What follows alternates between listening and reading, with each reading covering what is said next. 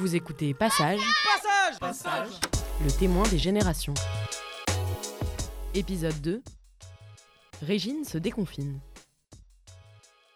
Françaises, Français, mes chers compatriotes, dès demain, midi, et pour 15 jours au moins, nos déplacements seront très fortement réduits.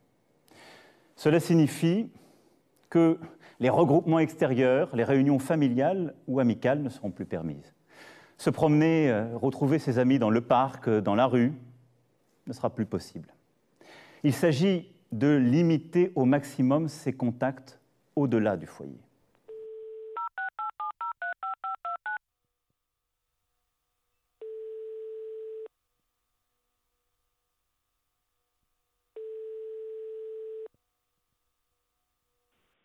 Bonjour, vous êtes bien sur le répondeur de Françoise et Patrice. Nous ne sommes pas disponibles pour l'instant, mais dites-nous comment vous allez. On vous rappellera dès que possible. Euh, oui, c'est Régine. Bon, ben écoute, c'est pour te dire, nous, on est seuls en Bretagne parce que nos enfants nous ont dit on aurait trop peur de vous contaminer. Il n'est pas question euh, qu'on prenne le moindre risque et que euh, on soit responsable du fait que vous attrapiez éventuellement le coronavirus. Donc, on ne vient pas. On vous protège.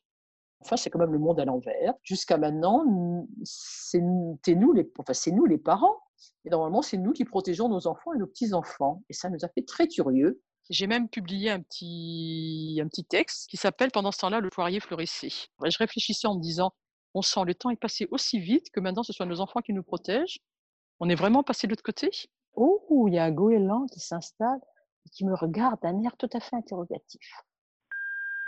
J'ai l'impression d'être dans une machine à laver qui tourne et que je peux rien faire. Il faut absolument que nous maintenions un lien très fort avec nos petits-enfants, mon mari et moi. Nos petits-enfants sont quand même très, très interloqués par tout ce qui est en train de se passer.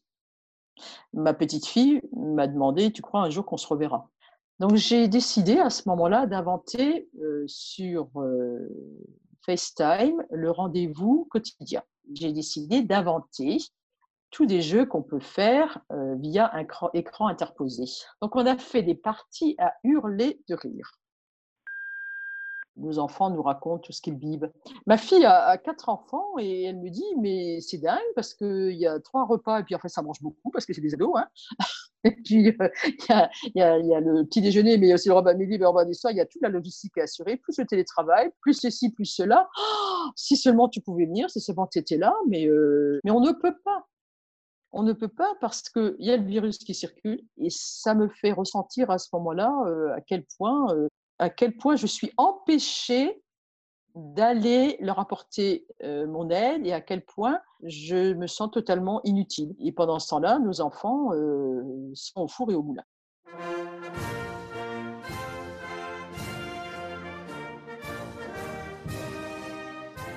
Mes chers compatriotes, nous ressentons tous en ce moment la peur, l'angoisse pour nos parents, pour nous-mêmes, face à ce virus redoutable, invisible, imprévisible.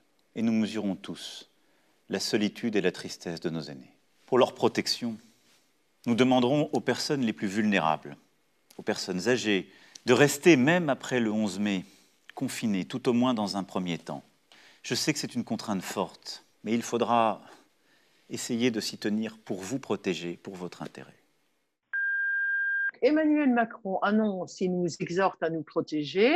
Tous les commentaires euh, des médias euh, me mettent dans les aînés, puisque j'ai passé 60 ans. je me dis, mais qu'est-ce que cette histoire-là? Mais, Non, mais ça va pas, je vais être prise dans les aînés. Non, mais qu'est-ce que c'est que ça? Je comprends pas.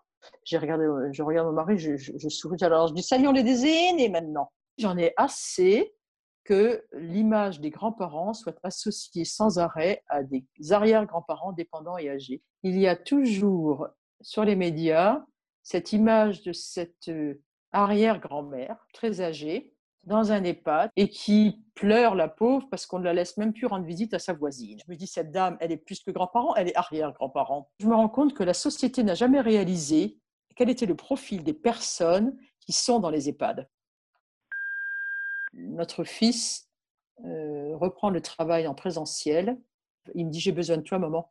La crèche fonctionne qu'à mi-temps. Je décide de repartir à Paris.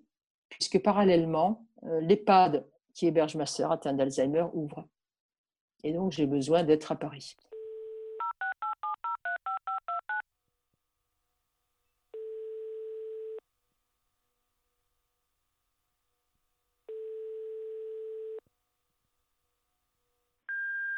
Hier, ils sont arrivés à Montparnasse avec leur masque et on a sauté tous dans les bras l'un de l'autre et on s'est tous serrés les uns contre les autres et on est heureux d'être ensemble. Euh, Sébastien, le petit Parisien, arrive jeudi soir et je le garde pendant huit jours avec son autre petit cousin. Mon grand, mon grand plaisir étant de favoriser les cousinades.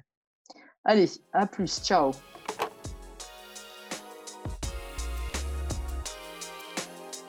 Vous venez d'écouter Passage. Ce podcast a été réalisé par Mathilde Baron, Geoffroy Manoni d'Intignano et Lucie Mouillot. Vous avez aimé l'écouter, alors partagez-le et découvrez-le illustré sur notre Instagram, passage avec un S, le podcast.